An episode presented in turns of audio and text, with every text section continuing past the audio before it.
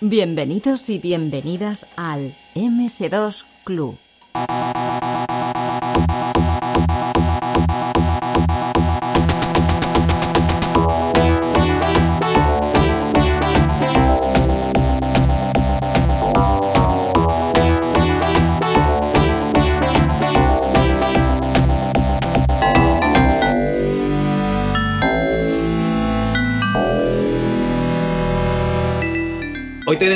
En el MS2 Club, yo creo que la persona más prolífica del desarrollo de videojuegos español de los 80, de los 90 y yo creo que de toda la, historia del desarrollo. Hoy tenemos aquí a una persona que ha sacado juegos para 8 bits, para 16 bits, yo creo que incluso se metería ya casi tocando los 32. Y es que hemos contado por fin con Ángel García Delgado para que esté aquí en el programa. Muy buenas, Ángel. ¿Qué tal? Buenas noches. Oye, gracias por, el interés que, he despertado y que me invitéis aquí a, vuestro programa. de lo que he dicho no hay ninguna mentira, que estamos muy a gusto de que estés aquí y que además has sacado un mogollón de juegos. De hecho, hay un programa que, tiene un colaborador, yo creo que es una de las personas que más ha hablado de tus juegos en la podcastfera, que también contamos con su presencia, que es Jonathan John Shepard. ¿Qué tal? ¿Cómo estás? Muchas gracias Javi por invitarme, encantado de estar aquí con Ángel y contigo, que ya os lo he dicho antes, pero yo soy un grupo y vuestro, tanto el MS2Q, ya lo sabes, y de, y de Ángel que decir, porque de verdad que me has dado horas de, diversión que no, que no está escrita, y bueno, a mí ya mucha gente. Así que, que bueno, pues eso, Muchas gracias, Jonathan. Un placer también conocerte a ti en persona. Pues bueno, Ángel, eh, lo que le solemos preguntar a toda la gente que aparece por aquí, por el programa, es como tenéis una vinculación con los videojuegos, siempre empezáis a, utilizar un ordenador, un microordenador de la época. ¿Y mm. cómo empezaste tú en esto de la, informática? Bueno, pues eh, yo contaba con, unos 12 años y, nada, pues mi hermano tuvo la oportunidad de hacer un curso en una academia con un TRS-80, me parece que se llamaba el, ordenador. Y bueno, terminó su curso y para que no se le olvidara el cómo lo que había aprendido, pues eh, conseguimos convencer a mi padre de que comprase un Spectrum de 16K. O sea, imagínate, en aquella época eh, los 48K era la ampliación, era el top, ¿no? Y nada, nos conformamos en aquel momento con un, con un Spectrum de 16K y a partir de ahí empezó un poco mi andadura. Inicialmente, pues lo que hacía era, eh, sobre todo, eh, apoyarme en, revistas. Una revista se llamaba ZX, que, que contenía, pues, eh, juegos, el listado de juegos. Y bueno, pues para poderlos jugar, pues tenías que escribirlo, lógicamente, lo escribías en, en el ordenador y luego, pues, te ponías a jugar a ellos. ¿Qué ocurre? Que cuando lo escribías, pues habías cometido errores, eh, lo ibas corrigiendo y te servía de alguna forma para ir aprendiendo. Aparte que luego pues te animabas, te animabas a ir cambiando y mira, pone aquí border 5, voy a poner border 6. Oye, pues mira, porque me ha cambiado el color, tal, qué bien, ¿no? Y pues nada, ibas cambiando una serie de parámetros hasta que ya pues te vas dando cuenta de lo que va haciendo cada comando, lo que, lo que consiste un poco esa estructura de programación de un juego y empiezas ya, pues apoyándote también en el manual del propio Spectrum, pues a profundizar un poquito más, ¿no? Y a querer hacer algún jueguecillo con, una estructura un poquito, eh, no sé, más, más densa, ¿no? Más propia. Luego, además, en aquella época, pues había también muchas revistas que empezaban a surgir y que, que solicitaban juegos. Entonces, bueno, pues los primeros juegos que hice los fui enviando a estas publicaciones y, algunos de ellos pues los seleccionaron. Me acuerdo uno que era, se llamaba Attack, que, lo seleccionaron y bueno, en aquella época me dieron 5.000 pesetas, fíjate, yo un chaval, pues pegaba unos botes de alegría que no te pueden imaginar, ¿no? Así que entre que me gustaba y encima eh, había obtenido ahí un dinerillo, pues me animé a hacer alguno más. Fíjate, empecé a tirar de la cuerda y. Estamos hablando siempre de listados en Basic, ¿no? Que enviabas a, las revistas, entiendo. Sí, sí, sí, eran listados programas en Basic muy básicos, muy básicos. O sea, tan básicos como que los caracteres, o sea, los sprites eran simples caracteres. Asterisco o lo que sea. Sí, sí, y un scroll a lo mejor estaba hecho pues con una cadena de caracteres que ibas recortando y la ibas pintando en pantalla, ¿no? Algo básico, básico. Los sonidos, pues nada, con el beep eh, hacías el sonido básico y, poco más. Pero bueno, oye, yo me entretenía haciéndolo, eh, lógicamente pues de, de, cosillas que iba leyendo y iba viendo eh, otros programas, pues intentaba incorporar cada vez pues más funcionalidades eh, pues alguna rutina ya en ensamblador que veía por ahí con sonidos. En la, en la, propia cinta Horizontes había también una rutina muy interesante que permitía ampliar texto. Y bueno, pues eh, con eso precisamente eh, contacté con, con, unos amigos que tenían una tienda de electrodomésticos y les preparé pues una especie de, de PowerPoint pero hecho con el Spectrum, ¿no? Donde pues presentaba de alguna forma en, en un televisor, incluso con un, una voz sintética que, de una rutina que sacó eh, Microjoven en su época, pues para ir pues mostrando los productos que tenía la tienda. Casualmente, unos amigos de los propietarios de la tienda estaban trabajando también para una de estas editoriales para las que enviaba juegos. Con lo cual, pues contacté por dos vías. Los juegos que yo enviaba y esta persona. Esta persona que se llamaba Eugenio Garrido, eh, recuerdo que vino a verme a casa y pues nada, eh, me preguntaba, oye, a ver qué juegos tienes y tal. Le enseñé pues una versión que había hecho de La Pulga, un juego que me gustó y yo hice pues mi propia versión, lógicamente para mí, ¿no? Eso no, no, no lo envié a las revistas ni nada, pero eh, le gustó, le gustó cómo estaba programado y, y fue el que ya me puso en contacto con las editoriales. A partir de ahí, pues eh, me hace una propuesta junto con la editorial de empezar pues a hacer eh, pues una serie de publicaciones que contuviesen pues eh, inicialmente eran 15 juegos cada publicación y bueno pues a partir de ahí entro en ese mundo editorial y empiezo a hacer esas publicaciones pues de pequeños juegos y utilidades pues pensados también en la línea de lo que yo había vivido, ¿no? El, disponer de un material que lógicamente no estaba protegido ni nada por el estilo, orientado a aquellas personas que en aquel momento se estaban iniciando y también compraban su, su propio microordenador y pues querían tener material para, para probarlo, para empezar a aprender y bueno, pues lo enfoqué un poquito en esa línea. Escucha un momento, cuando dices que, que, la publicación tenía 15 juegos, ¿estamos hablando de que tú hacías los 15 juegos o que tú hacías parte de los 15 juegos? Pues inicialmente comencé haciendo pues uno o dos y, y terminé haciendo los 15 juegos de la revista. ¿Y qué periodicidad tenían lo, la revista? Eh, era mensual. mensual. Me cago en la puta. Sí. Claro, y estamos, es... estamos, hablando de revistas como Todo sobre tu Astra y todas esas en las que participaste, entiendo, ¿no?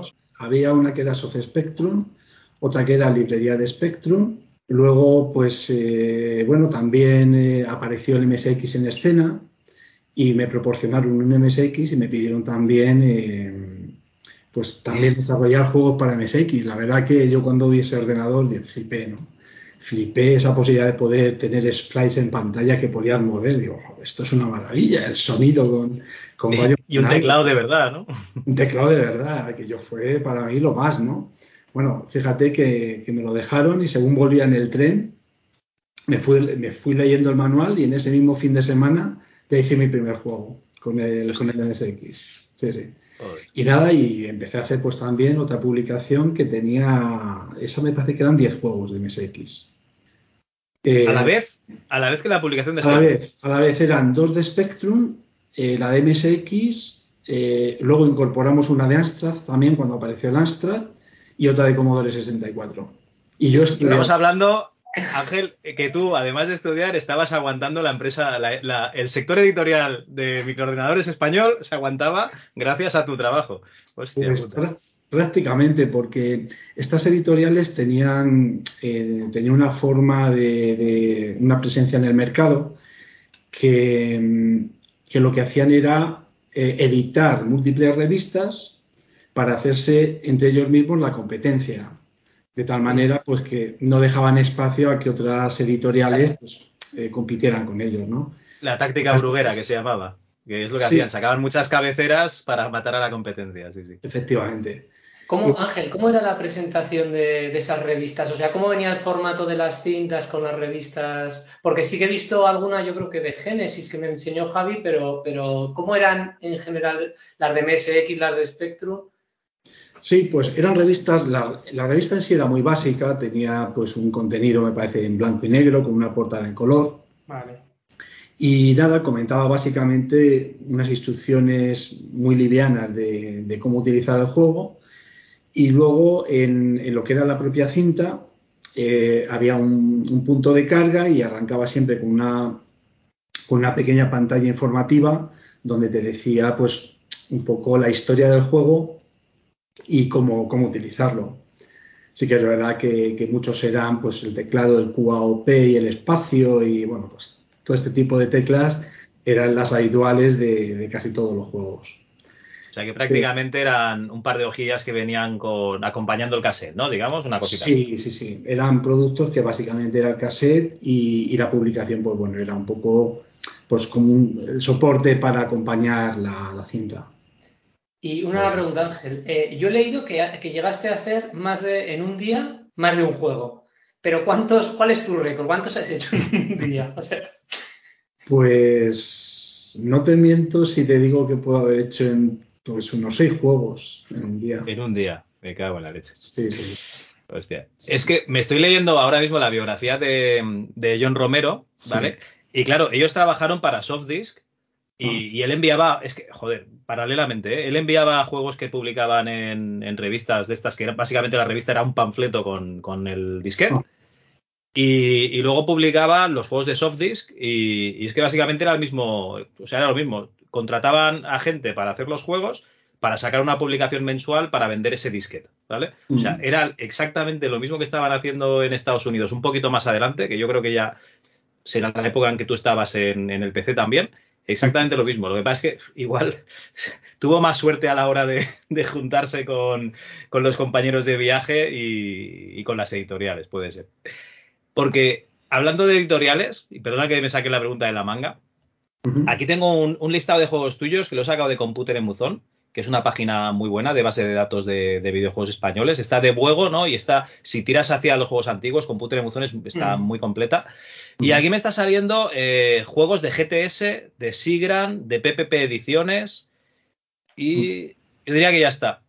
¿Todas estas editoriales eran, eran diferentes o al final todo el cotarro de las revistas lo llevaban los mismos y cambiaba la cabecera y un poco eh, la, sede social? Bueno, yo fíjate que aquí em, yo creo que, que, había una serie de propietarios que eran eh, los que tenían varias editoriales, o sea, varias firmas. Iban cambiando de nombre también. Tampoco te sé detallar porque en aquella época yo era un chaval, ya tenía demasiado para hacer tanto juego Dejaba, dejaba, en, manos de, en manos de Eugenio Garrido pues un poco esa gestión directa con la editorial. yo pues bueno, básicamente preparaba el material y, nada, pues me daban, pues no sé, 20.000 pesetas de la época a lo mejor por, por una, los 15 juegos, algo así, no sé, era, era algo básico, pero bueno, a mí me gustaba y, y bueno, empezó a ser también una pequeña fuente de ingresos. Eh, tened en cuenta que yo empecé pues con un monitor en blanco y negro, o sea, un televisor de estos en blanco y negro, de estos que... Sí, sí, el típico de la época. Veía, no los veía, los leía en el manual, digo, a ver, el 2 el rojo, el 3 el tal, y con eso iba aplicando los colores, pero realmente no los veía, ¿no? Además, eh, recuerdo que, que, bueno, todo, había que grabar en cassette, eh, perdía muchas veces el material porque antes la luz pues no tenía la estabilidad que tiene ahora, ¿no? Yo recuerdo que mi madre pues ponía la lavadora y ¡flash! Era empezar de cero. Hostia. Sí, sí, sí. Eh, eran cuestiones que, bueno, no es como ahora que, que todo es muy estable, que tenemos sistemas de desarrollo muy potentes.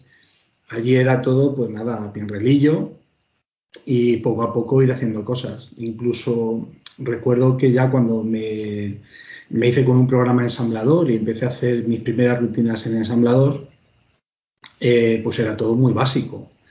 De hecho, eh, recuerdo que para MSX no tenía ensamblador como tal y compilaba en Spectrum las rutinas y byte a byte las iba pasando al, MSX que me ayudaba mi hermana, me las iba dictando. Yo, venga, tú me vas diciendo los números que salen aquí o me los vas diciendo y yo los voy escribiendo.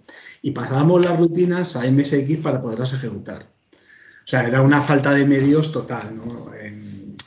ahora, pues lógicamente, eh, un desarrollador que quiera hacer videojuegos, tiene, tiene herramientas, tiene medios, tiene tecnología que le ayuda. En aquella época, pues no, te tenías que hacer el programa de dibujo, te tenías que hacer el programa de, para los sprites, pues prácticamente todo era artesanal. Sí, sí, sí, sí. Uf, bueno, me está volviendo loco lo de la cantidad de juegos que hacías, lo que te pagaban y, Tú, Javi, has tirado de la lista de Computer Muzón, pero hay una, un foro, zona de pruebas, ¿vale? Que hay un hilo. Sí, que. lo empezaron a. No, pero el, hilo, el hilo es una entrevista que le hicieron a Ángel, si no me equivoco. Sí, por eso, pero la actualizaron hace no mucho, porque a raíz de cuando empezamos nosotros con el tema este, tenía unos cuantos ahí, pero lo aumentaron y aquí hay de todo, GTS, SIGRAM, PP Edición, o sea, pero hay Video mm. Spectrum, eh, MSX Software, el mejor Spectrum, o sea, yo no sé, o sea, hay juegos que yo no puedo, no me puedo poner a contarlos, pero aquí puede haber 200, es que no lo sé, ¿eh? pero muchos, demasiados, demasiados juegos. Sí, bueno, incluso me suena que hay alguno más por ahí también perdido, pero, pero bueno, sí, sí que pues se puede superar, yo qué sé, el medio centenar, o sea, los 500 yo creo que habré llegado a hacer en, en todas, sí, sí. No, no, no te rías. No, no, no me río. Es que, no, no, mira, no me voy a reír. Tengo aquí una base de datos, esta es mía, esta es mi, mi, Excel con todos los juegos de, los 90, ¿vale? De 1990 a 2001. Tengo todos los juegos aquí, espérate un segundo, españoles, comerciales. Voy a hacer scroll hacia abajo y para que te hagas una idea de juegos españoles, claro, yo aquí me, me deben de faltar muchísimos tuyos porque tengo 417 juegos. De 1990 a 2001, 417.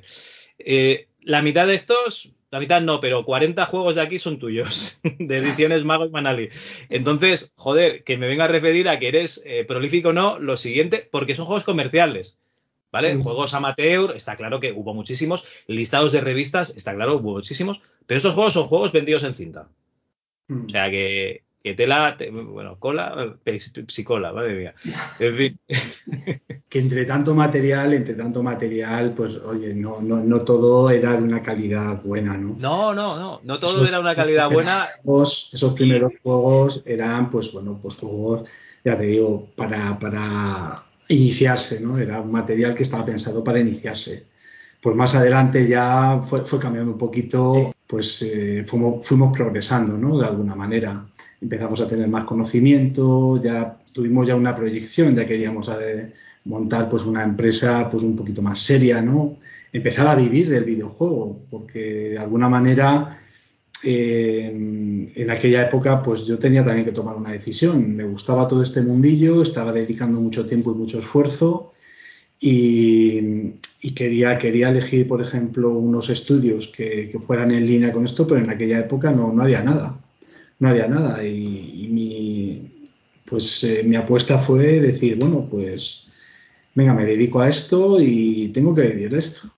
Y, bueno, me lancé a la piscina, pero vamos, eh, con todo, con todo lo que lo que podía echar, ¿no? Todo mi tiempo pues lo dedicaba precisamente a progresar en, en, este mundillo. Ahí eh, Eugenio Garrido, pues de alguna forma también conoció a Luis Sanguino, no sé si tenéis alguna referencia de él, pero eh, Luis Sanguino también desarrollaba juegos en MSX, también eh, hacía material para estas publicaciones. Y eh, cuando ya Eugenio Garrido se desligó de, porque ya se metió en el mundo del, del, PC, cuando aparecieron los PCs compatibles, se metió en ese mundillo y ya de alguna forma pues abandonó el de los microordenadores se vinculó más al mundo de la empresa y fue Luis Sanguino el que se hizo un poco cargo de esa gestión con las editoriales.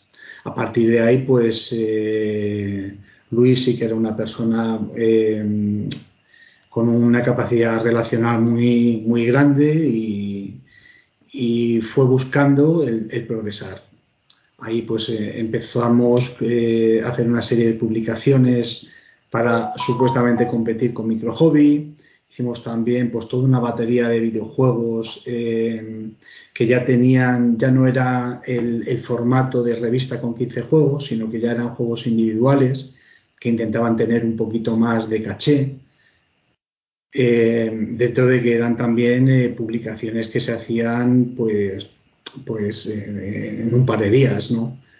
O sea, eran, eran juegos que se desarrollaban en un par de días, no había tiempo para mucho más. Eh, luego, pues eh, el siguiente paso fue eh, crear Genesis. Genesis ya empieza a ser. Espera un segundito.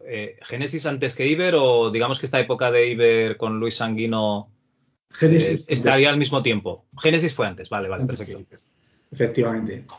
En, en, aquella época, pues eh, ya conocí a Miguel Ángel, que, que, era pues el que me fue acompañando eh, como grafista en, en, todos los juegos que hice a partir de ahí. Y la verdad que era, yo soy de Pinto, él, él también vivía en Pinto. Y recuerdo que, que, con un amigo que tenemos en común, pues eh, sabía que él dibujaba y que yo programaba y nos presentó. Hizo en las presentaciones, oye, mira, tal, venga, mira, vente a conocer a Miguel, que mira, hace unos dibujos, una pasada. De hecho, eh, me acuerdo que dibujaba a Miguel las primeras pantallas que vi, que yo aluciné, las hacía con un programa que eran cuatro teclas, QAOP, y, y, un, y una tecla para cambiar el color del puntito que iba pintando. El píxel, ¿no? El píxel, y con eso pintaba unas pantallas ya sensacionales, ¿no? Yo cuando lo digo, bueno, este chico, este chico es un, artista. Y, y, nada, y a partir de ahí, pues, pues seguimos una andadura. Cuando, cuando se inició Génesis, pues ya empezó a hacer los gráficos de, los primeros videojuegos. Eh, eh, Funky Punky fue uno de ellos. Eh, Bloody fue otro juego también que hizo el material gráfico. Y, y Ángel, una duda. Ese juego, porque te quería preguntar, ¿la portada quién la hizo? La portada eh, de lo, el, en el ordenador el, la hizo. El Bloody, no, no, no. La portada del, de, de, la cinta, porque la portada del ordenador, eh, yo creo que la habrá hecho Miguel Ángel, está bastante bien, pero la portada de la cinta es. Sí, no sé si es no, como era, que era como una especie de enfermera que parecía. Sí, se encargaban, se encargaban en la editorial. Vale, vale, o sea, era tema de editorial, vale, sí, vale, vale. Nosotros hacíamos el videojuego, entregábamos la cinta y luego ya la editorial se encargaba de toda la parte de, del material, de la revista, la portada. Es que suele haber bastante contraste entre la portada de la cinta y la portada de la pantalla, que es verdad que las pantallas en general de los juegos, aun los que tienen menos calidad que has dicho, sí. eh, las pantallas suelen ser bastante, están bastante bien, pero las cintas, las carátulas suelen ser, suelen ser curiosas, voy a decir curiosas. Bueno, eh, ya te digo que en aquella época eh, ojalá hubieran dejado a Miguel hacer esas portadas. Sí. Desde luego hubiera tenido una calidad muchísimo mayor. O sea, bueno, nos comentó que tenía una portada para el Sabrina y no se la dejaron poner. Al final pusieron una foto. Que él ya se había currado un dibujo, dice. Sí, sí, sí. Miguel es que es muy echado para adelante. Eh, además es un artistazo. El, el, chico controla, controla muchísimo y, y ha hecho verdaderas obras de arte. Yo... Nos pasó unas imágenes de unas guerreras que dibujaba y tal, que están en la entrada de, de la entrevista que, que, publicamos, y la verdad es que espectacular. Dice, esto lo hacía yo con 15 años o con 16. Digo, hostia, esto es sí, un dibujo sí. profesional, coño. Sí, sí, sí. No, bueno, el, el, yo me acuerdo aquí en el colegio, todos los concursos en los, en los que participaba los ganaba, ¿no? en, en, todo lo que se metía, la verdad que, que despuntaba. Bueno, ¿y hiciste alguna herramienta para que dejase de dibujar al pixel o se lo tuvo que currar así toda la vida ya? Pues aunque la utilizó poco tiempo, eh, yo sí que desarrollé un programa que era que te permitía ya pues nada dibujar eh, puntos, círculos, eh, hacer fill, hacer fill con trama, pues cosas de este estilo, ¿no? Que te ayudaba a dibujar pantallas de presentación y tenía otro que te ayudaba a dibujar y animar los sprites y, también un editor de caracteres. Tenía esos tres programas. Y con eso, pues, estuvimos un tiempo haciendo juegos hasta que apareció eh, ZXArt, me parece que se llamaba la, la herramienta, y entonces ya él ya vio el, cielo abierto, ¿no? Vio la luz ahí. Ya, ya una herramienta más profesional, al estilo de. Hay mucho gap, ¿no? Pero al estilo de un PaintShop Pro, de este, una herramienta así, ¿no? Y, la verdad que a partir de ahí, pues empezó ya a hacer portadas con una calidad ya total, ¿no? Ya cuidando el máximo detalle. De hecho, fíjate, la portada, por ejemplo, del Toy Acid Game, yo cada vez que la veo es una portada que está, está muy bien, muy bien elaborada. Y, los gráficos que contiene, que preparó para el videojuego, eh, están muy, muy trabajados. Y además respetando, porque ahí nos, nos emperramos en, intentar hacer algo técnicamente un poquito mejor y, nos planteamos un, scroll de, cuatro píxeles.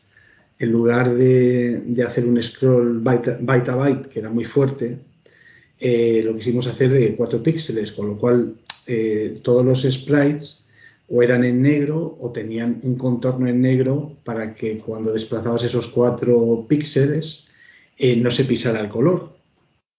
Por eso las pantallas pues, son tan coloridas y mantienen, mantienen el color. Los personajes suelen ir en negro para generar el contraste y el fondo es a, a todo color. Y todo eso pues eh, trabajarlo en, los programas de la época era, era, complicado. Era complicado, pero vamos, ahí Miguel se lo ocurrió. Sí, sí, yo creo que debe ser de los, de los más conocidos de esta época. Toya City Game. Eh, por aquí también está el. ¿Cómo se llama este? El Casanova. Yo no sé si participaste o hiciste alguna versión solo. Casanova, eh, no, no, no. Fue un, fue un juego que, que, trajo una persona que había trabajado en Topo y bueno, eh, por algún motivo pues no lo publicaron en Topo y, lo publicaron a través de Iber. Iber pues surgió un poco de, aprovechar el canal de distribución de la serie B que, en aquella época existía. O sea, en los juegos de Herbe se publicaban, eh, pues no sé, se vendían en el corte inglés, en, sitios, pues, pues, digamos, relevantes, ¿no? Y cuando tenían ya un tiempo, eh, pasaban a otra cadena de distribución y esa cadena de distribución, el propietario era José Luis Nieto, que era eh, la empresa que fundó Iber, ¿no? O sea, junto con él fue el que eh, formamos Iber y a partir de ahí pues empezamos a generar producto inicialmente pensado para meter más material en esa serie B. Lo que pasa es que nosotros, pues lógicamente teníamos eh, unas ganas de competir, de hacer el producto de, algo más de calidad, ¿no? queríamos dejar ese videojuego comprometido simplemente por los plazos y queríamos hacer algo pues un poquito que llamara la atención. Y, bueno, pues Toy Acid Game fue nuestra primera apuesta en esa línea. Veníamos de hacer videojuegos, por ejemplo, como Funky Punky y, Bloody, que estaban, empezaban ya un poco a, tener esa intención, pero teníamos una gran limitación. Y es que no teníamos eh, herramientas de desarrollo.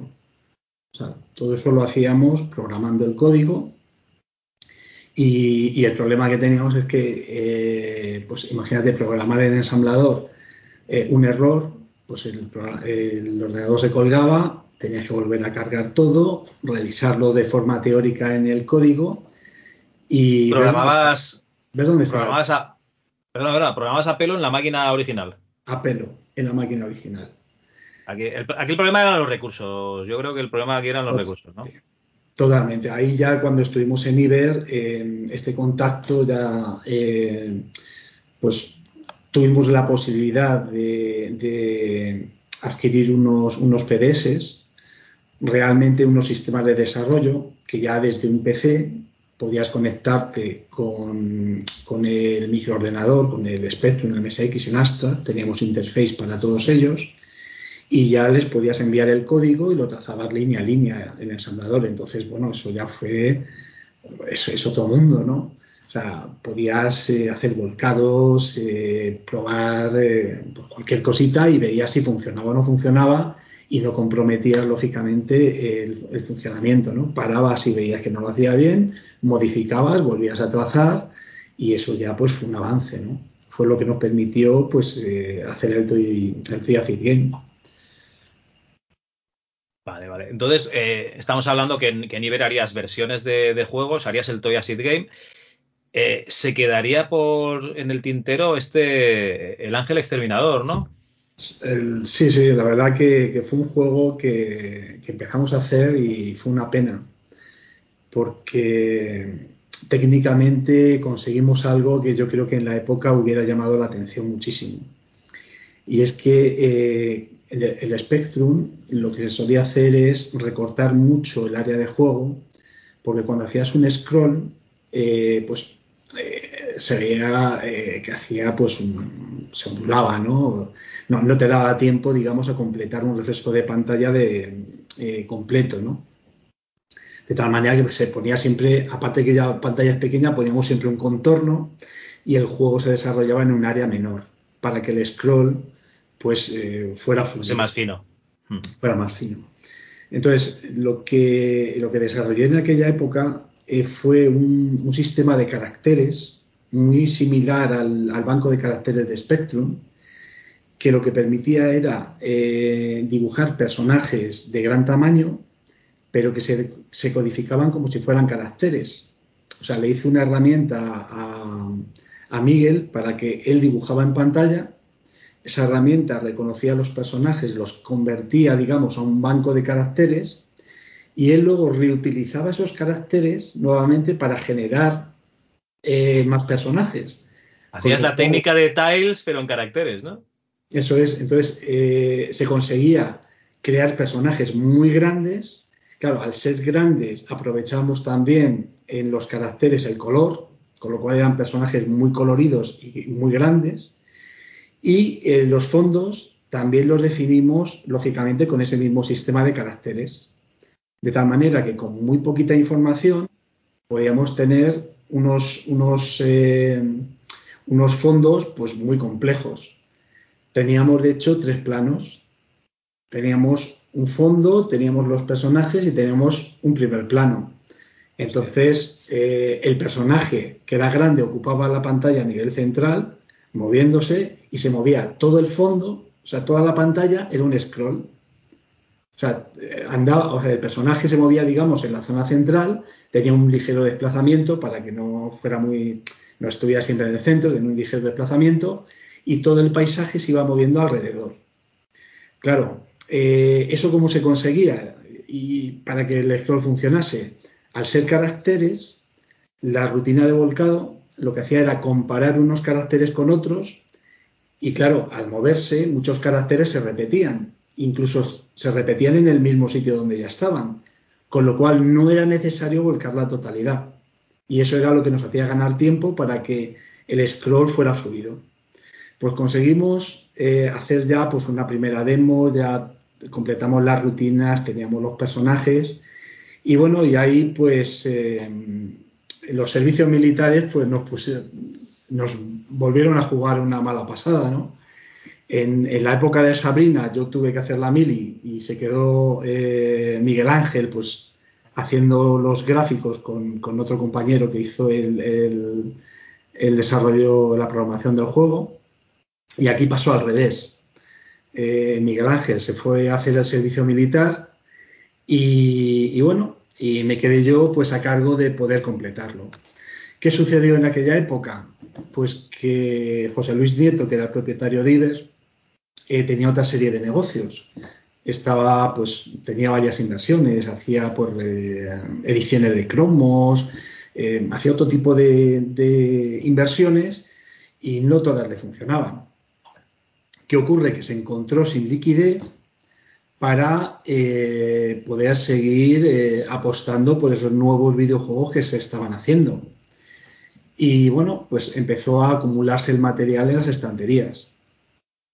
Material que no solo era el que programamos dentro del equipo de Iber, sino que también estábamos en contacto con muchos programadores de la época que encontraron en Iber una vía de poder dar eh, viabilidad y salida a sus juegos, porque equipos como los de Topo o Dynamics eran mm, equipos muy, muy cerrados y no daban, ¿sabes? No se abrían al, al resto de programadores, ¿no? Con lo cual no daban oportunidad a nadie. Era ese equipo cerrado, hacían lo que hacían y su mérito, mejor peor, lo hacían ellos, ¿no?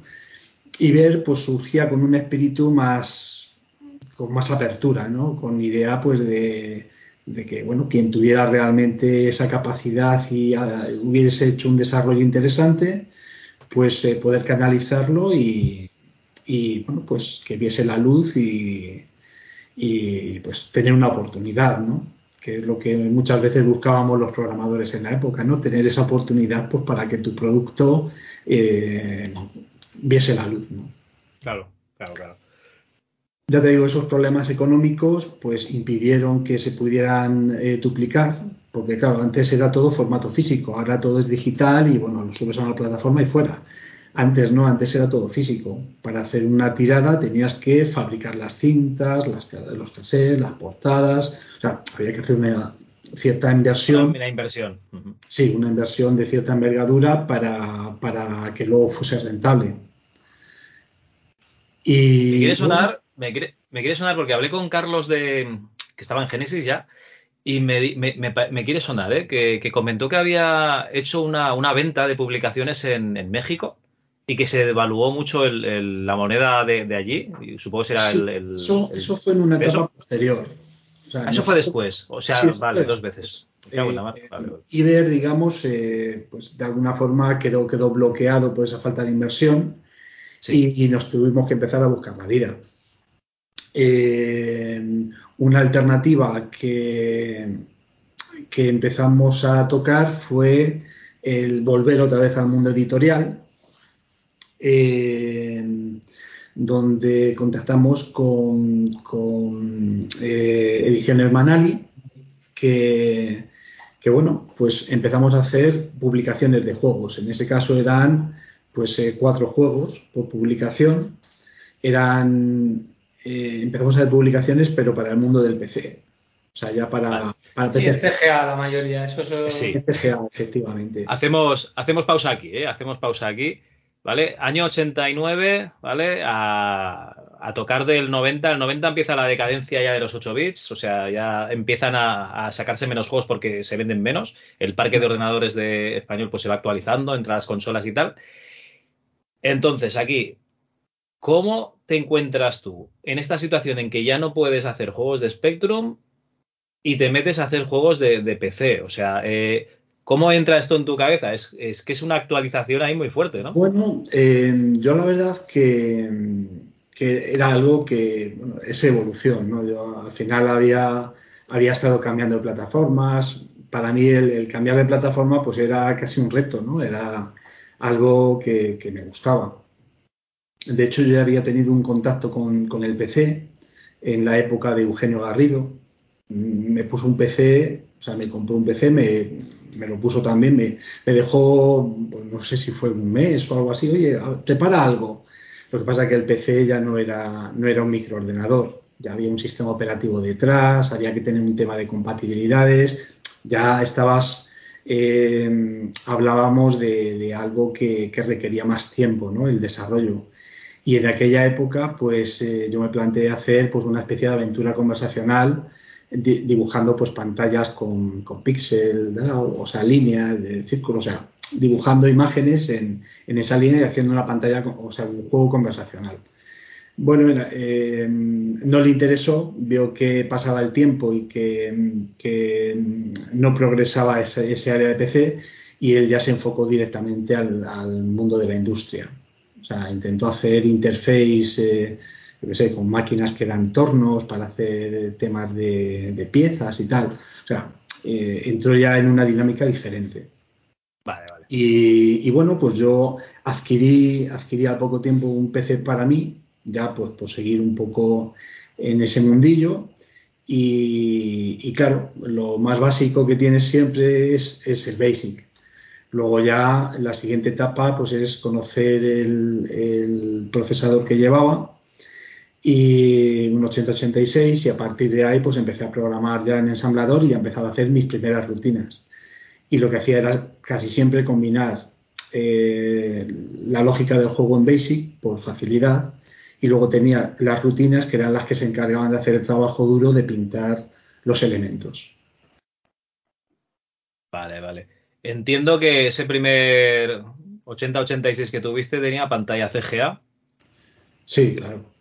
Sí, sí, monitor, monitor monocromo, eh, además, eh, nada, o sea, pantalla CGA, sí, sí. Además, me acuerdo que era, era, a 4 MHz y tenía la tecla de turbo para ponerlo a 8. Cuando lo ponía a 8 lo podía tener pues como unos 10 minutos o así funcionando porque se calentaba y lo tenía que volver a bajar a 4, si no, pum, se colgaba. Sí, sí, sí. Madre mía. Me acuerdo bueno, que eh, se verdad, era una chica que traducía libros. Lo usaba para traducir libros, lo compré de segunda mano. Vale. Sí, sí. Vale, vale. Bueno, eh, a ver si nos puedes aclarar un poco las dudas, porque yo sé que Génesis, Manalí, Mago son bastante similares. Espera, que hay otro, otro nombre que también. Espera, está por aquí. Eh, a ver si me sale. Mahim, Mahim. Sí, sí, era, sí. era un tal Manolo, ¿no? Por eso todo era MA, MA, MA. Efectivamente, sí, sí, sí. Sí, pues eh, la verdad que Manolo era pues una persona también. Eh, era una persona muy agradable, muy agradable. Eh, tenía también un empuje y quería hacer muchas publicaciones. Lo que pasa que, bueno, que, que sí que es verdad que, que no tuvo, no tuvo buena suerte, no eh, planteó una serie de negocios y no, no le funcionaron muy bien. Eh, yo creo que tenía una buena estrategia el, poder crear videojuegos para PC, yo creo que esa, esa etapa le funcionó bastante bien. Ahí hacíamos, eh, pues no sé si eran una revista con cuatro juegos al mes al principio, y luego empezamos a hacer juego cada, cada 15 días, me parece que era. O sea, eran dos al mes. Pero esos ya eran individuales. Era la época donde, donde todos los videojuegos, pues de alguna forma, se basaban en alguna película, en, ¿sabes? Ya tenían un poco esa relación marketingiana, ¿no? Con, con todo lo que estaba de moda en, en la época. Y, y, bueno, pues nosotros, pues de alguna forma casi un poco como crítica, pues eh, nos adelantábamos un poco a, a, esos videojuegos que salían luego, ¿no? Oficiales. Eh, yo qué sé, por ejemplo, eh, con la película de Terminator, me acuerdo que, que hicimos uno que se llamaba TR2, que los gráficos, la portada, pues de alguna manera asemejaba mucho el, tanto el guion de la película como a los propios personajes, ¿no? Pero siempre, eh, bueno, pues dándoles ahí una pequeña vertiente, ¿no? Pero, jolín, es que aquí Miguel dibujaba tan bien que es que parecían ellos. Al final eh, veías, veías la imagen y es que veías a Schwarzenegger ahí. eh, y, y, la verdad que esto fue muy curioso porque me acuerdo que, que veíamos a lo mejor una, una publicación, sacábamos un poco el argumento de lo que iba a ser el lanzamiento de la película y antes de que saliera la película, nosotros habíamos hecho el videojuego de la película, más o menos, eh, pues con, el, con, un argumento similar, ¿no? Y eso, eso fue muy llamativo.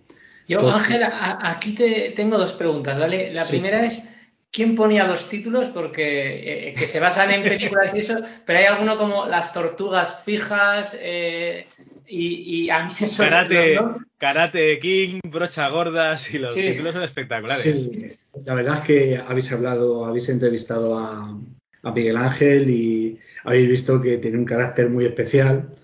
Ah, eh, amigo, vale. Sí, sí, sí. Eh, muchas de estas cuestiones, pues nos hemos pegado unas risas, ¿no? Eligiendo títulos, eligiendo argumentos de los videojuegos. Eh, bueno, de hecho, el, propio Toy Acid Game, eh, en su época, pues fíjate, era un poco mezclar pues todo lo que estábamos viviendo en esa época como chavales, ¿no? La música, pues los cromos estos del Toy, pues yo que sé, esa imagen un poco que, veíamos en las playas españolas. O sea, intentábamos reflejar pues todo lo que estábamos viviendo en esa época, ¿no? El mundo de la discoteca, que empezamos a ir a la discoteca, pues salía, digamos, pues ese modo de vida que teníamos, ¿no? Y se reflejaba ahí. Pues eh, con los videojuegos, cuando elegíamos los nombres o elegíamos las temáticas, pues intentábamos que fueran pues cosas un poco graciosas, eh, agradables, que tuvieran pues no sé, una cercanía con que despertaran algo, ¿no? En la persona que los iba a jugar, que era nuestra intención, que oye, que el que iba a jugarlos pasase un rato entretenido. O sea que aquí, aquí en los juegos trabajabais tres. Estabas tú programando, estaba Miguel Ángel haciendo los gráficos y luego estaba el que había hecho el artículo en las fotogramas que os daba el argumento de la película, ¿no? Para, hacer el juego. Pues casi, casi. Y es que, por ejemplo, en el caso del de, del de TR2, de Terminator, Transmuter 2, pues hicimos un desarrollo del videojuego que era un scroll vertical y luego tenía pues tenía varias fases además. Yo creo que el juego ese quedó quedó original. Y lo curioso es que luego Ousan cuando sacó el juego original de la película el oficial copiaron nuestro desarrollo. No me jodas. Como lo oyes o sea mucha gente me, me ha criticado por ahí en algún en algún foro y tal como que nosotros hayamos copiado fue al revés, en ese caso fue al revés, porque nosotros habíamos sacado mucho antes eh, nuestro videojuego. seguramente salían eco, verían, pues yo que sé, a lo mejor con idea de, pues no sé, de hacer algún tipo de, de denunciarlo, no, no, sé qué pensarían en aquella época, pero, pero la cuestión es que eran conocedores de que ese juego estaba y replicaron la lógica en el juego que ellos eh, hicieron. Sí, sí, yo cuando lo vi, digo, no me lo puedo creer. O sea, ¿no te llegó una carta de Ocean ahí, oye, ¿te quieres venir a trabajar con nosotros? No, no, no, no, en ese sentido no. Eh, qué bueno. Sí. Y luego, Ángel, la, otra pregunta que te quería hacer es, eh, ¿cómo, era, ¿cómo era el proceso creativo? ¿Vale? O sea, ¿cómo era? ¿Os juntáis Miguel Ángel y tú? Eh, mm. Y vamos a proponer un juego este chiste de Arevalo de la selva de los guanaminos lo convierto en un videojuego. O sea, ese momento eh, era entre cervezas, os juntabais en casa y a decir cosas. O sea, ¿cómo era? Porque a mí de verdad que me alucinan los, algunas temáticas que has dicho graciosas tal, pero hay alguna que me, vamos, que me encanta. ¿Cómo era el proceso ese? La idea era un poco eso, es lo que te contaba.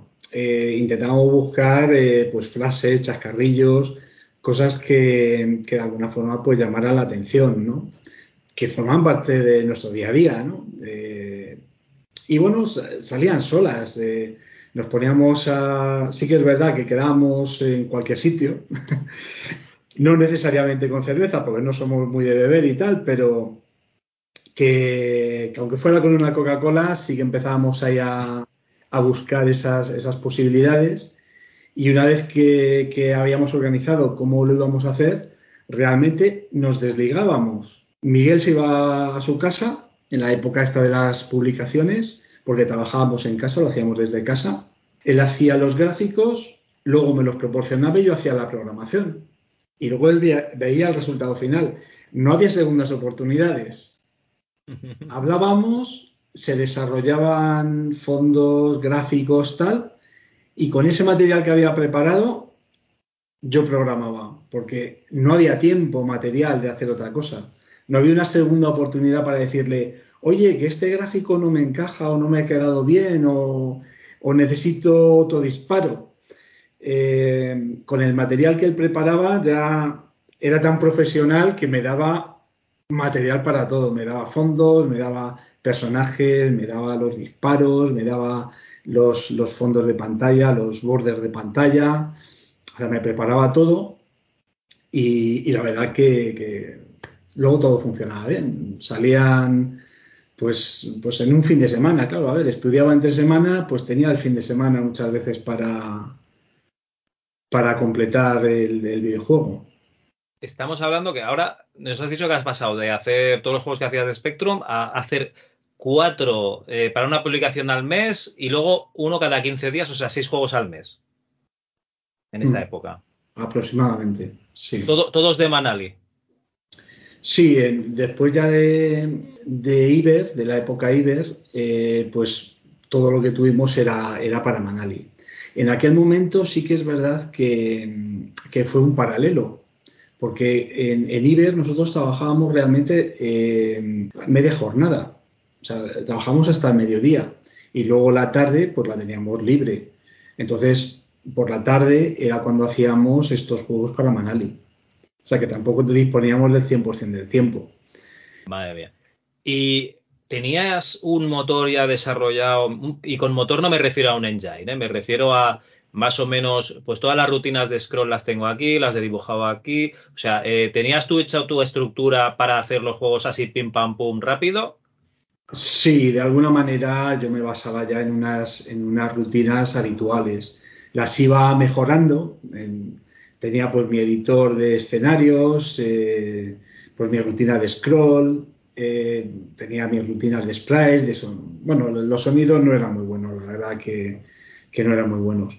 Luego sí que es verdad que fui cambiando. Eh, empecé teniendo rutinas para CGA, principalmente, porque podíamos haber hecho juegos en 256 colores, pero en la época había un gran problema y era el tema de la compatibilidad. Entonces, pues lo que tenemos que hacer es irnos a la opción más baja para poder llegar a más público.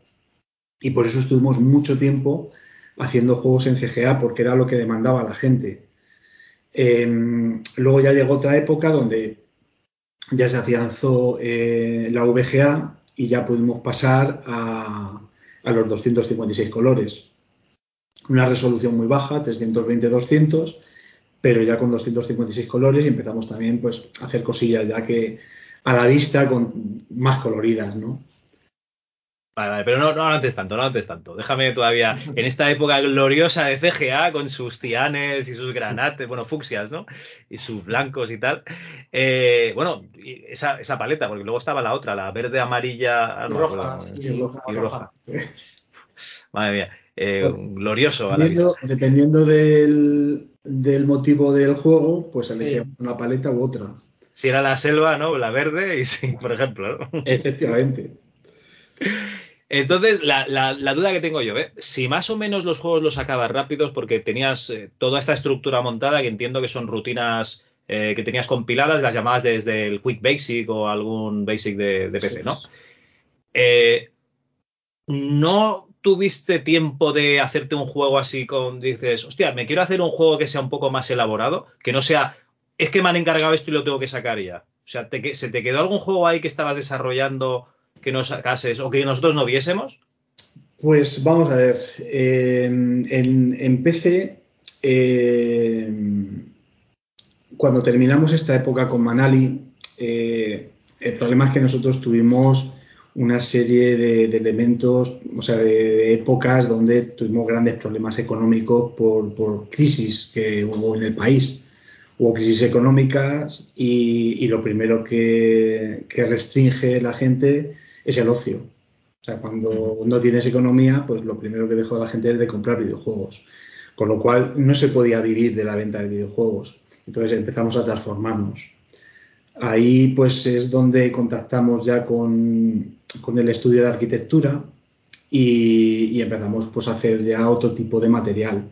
Empezamos a hacer eh, libros técnicos eh, pues para empresas como Aenor, eh, Nagas, o sea, hicimos una serie de material pues muy potente en la época, ¿no? En un disquete me acuerdo que, que, que, se programó pues un programa para clasificar con la CDU, con el sistema CDU, clasificación decimal universal, pues todo tipo de material. Los libros que hay en las bibliotecas, los códigos que tienen, se clasifican con ese sistema de CDU pues ya te digo, hicimos otro tipo de, software.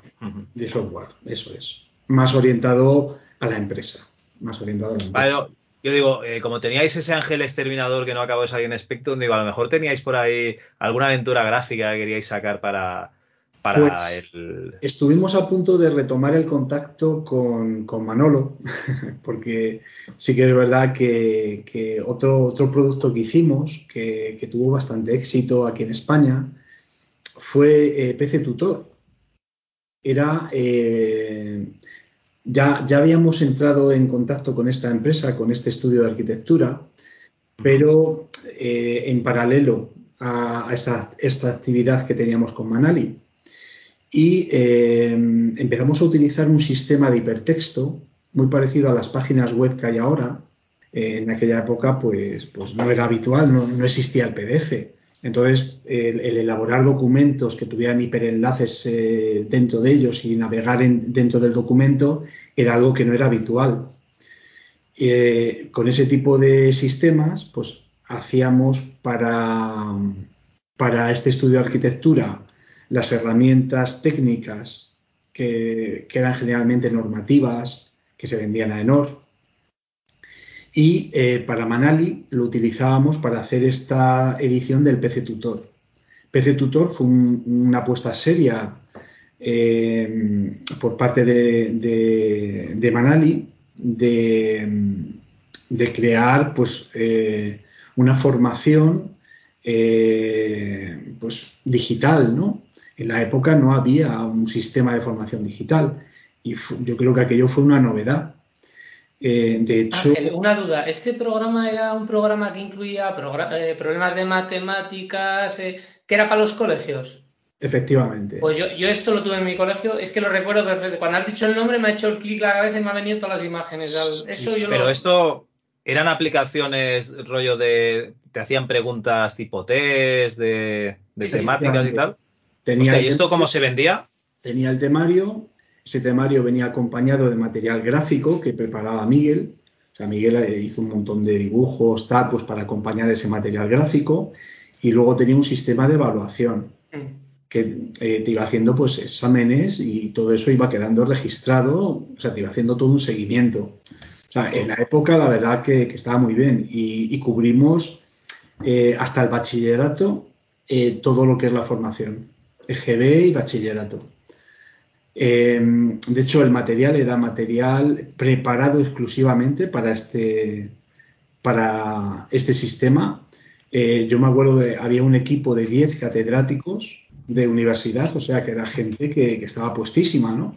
Y, yo me acuerdo, pues, explicándoles, eh, quedamos una vez en la universidad, me convocaron allí, pues, yo para eh, explicarles de qué manera tenían que preparar el material para que eh, pues yo ese material luego lo procesaba en automático. Imagínate, o sea, me daban unas cantidades ingentes de información y, nuevamente pues teníamos unos plazos muy breves. Cada, cada mes, no sé si cada mes o cada 15 días, creo que era cada mes, sacábamos eh, un disco de ciencias y otro de letras, pero que cada disco tenía varias asignaturas con todo su temario, con sus imágenes, sus, ¿sabes? Y claro, eso había que, formatearlo. Entonces me, entregaban en unos sobres generalmente la documentación impresa y en un disquete eh, me, solían entregar en un documento, en un editor de texto, el texto. Y yo les pedía que donde había un título, pues me pusieran una, una serie de tags que me identificaban. Como si fuese un XML, ¿no? Algo parecido, ¿no? Una, especie de marcas que a mí me ayudaban a saber dónde terminaba un capítulo, dónde empezaba otro, dónde empezaban títulos, de tal manera que yo tenía un software, preparé un programa que cogía ese texto, ta, ta, ta, ta, ta, ta y me preparaba prácticamente la salida. Luego había que editar una parte, bueno, no era 100% preciso, pero nos hacía un 90% del trabajo, no lo podía hacer. Dónde se incluían las imágenes, entonces, eh, ellos mencionan imagen 1.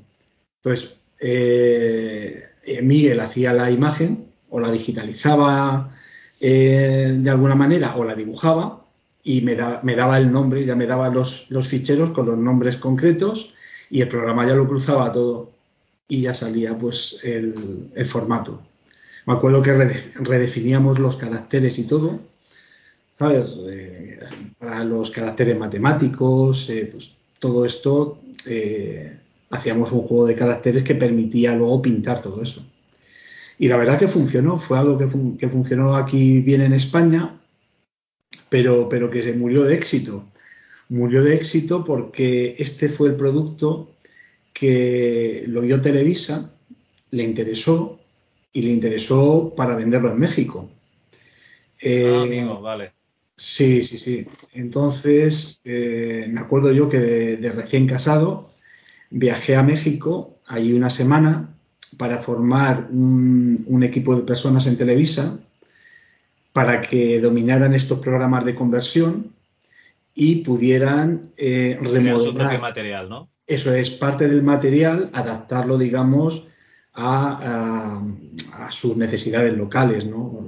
Revisar ciertos contenidos, cambiar un poco el lenguaje, eh, pues temas, por ejemplo, de sociales, geografía, tal, pues hacer material propio suyo. Y monté, eh, formé a ese equipo de personas y, y nada, Televisa pues empezó lógicamente a desarrollar, a, editar. Además hicieron publicidad en televisión y vendieron una barbaridad. La verdad que fue un, fue un bombazo allí en México, ¿no? El tema este. Pero claro, el, acuerdo al que había llegado Manolo era eh, que él fabricaba desde aquí el material y se lo enviaba. ¿Qué problema tuvo todo eso? La devaluación de la divisa. Todos los acuerdos los hizo en pesos y eh, según vino la devaluación de la moneda, pues contra más vendía, más perdía. Más perdía. Estaba palmando pasta cada vez que vendía. Claro. Así que nada, pues nos, llamó a Miguel y a mí y nos dijo que, oye, que si aceptábamos el, terminar la serie, o sea, el terminar ya la publicación, nos quedaban, pues, mm, eran 100 números de ciencias y 100 números de letras, o sea que era denso. ¿eh? Y, nada, aceptamos el terminarlo, eh, cobrando pues el 50% de lo que nos pagaba. Pero, oye, era una pena dejarlo a medias, ¿no? Eh, conseguimos terminarlo, pero incluso ya al final ya pues empezó a dejarnos eh, de pagar incluso ese otro 50% y nos quedó ahí pues una deuda importante. Una deuda importante que, jolín, que yo en, aquella época pues podía haberme cogido un pisito casi, ¿no? Estamos hablando que, claro, con los juegos, con los juegos a lo mejor te ganabas la vida viviendo en casa de tus padres, ¿no? Digámoslo así, porque no te daba para, para un alquiler, pero con los con, este PC tutor sí que hubiese sido una oportunidad buena, digamos, de, dedicarte a esto ya, ¿no? Y vivir bien de esto. Sí, la verdad que, se pagaba poco en la época por, el desarrollo de videojuegos y por eso había que ir un poco a volumen. O sea, no te quedaba más remedio que ir a volumen porque si no, no podías vivir del desarrollo de videojuegos. Vamos a, vamos a poner así en contexto, más o menos, ¿qué podía, en el año 90-91, qué podía estar ganando un camarero? ¿Qué podías estar ganando tú? Para poner un poco en contexto. Pues hombre, un salario de la época que eran en pesetas, eh, pues podían ser eh, 150.000 pesetas o algo así. y, es muy buen salario, ¿eh? 150.000 pelas en el 91 es muy bueno, ¿eh? Empezaba a ser buen salario ya. Y, por ejemplo, cuando estuvimos en Iber, he de reconocer que, aquel momento fue muy bueno. Eh, de hecho, el salario que teníamos eh, rondaba las 200.000 pesetas, o sea que estaba, bien. yo es que estaba pensando que estabais viendo de cacahuetes, pero no, ya veo que no, no, cosa bien, joder. Bueno, en aquella época, en aquella época, ya te digo que, que aquel proyecto, el proyecto de Iber, si realmente hubiese funcionado, hubiéramos podido vivir de, de desarrollar videojuegos, que era la idea.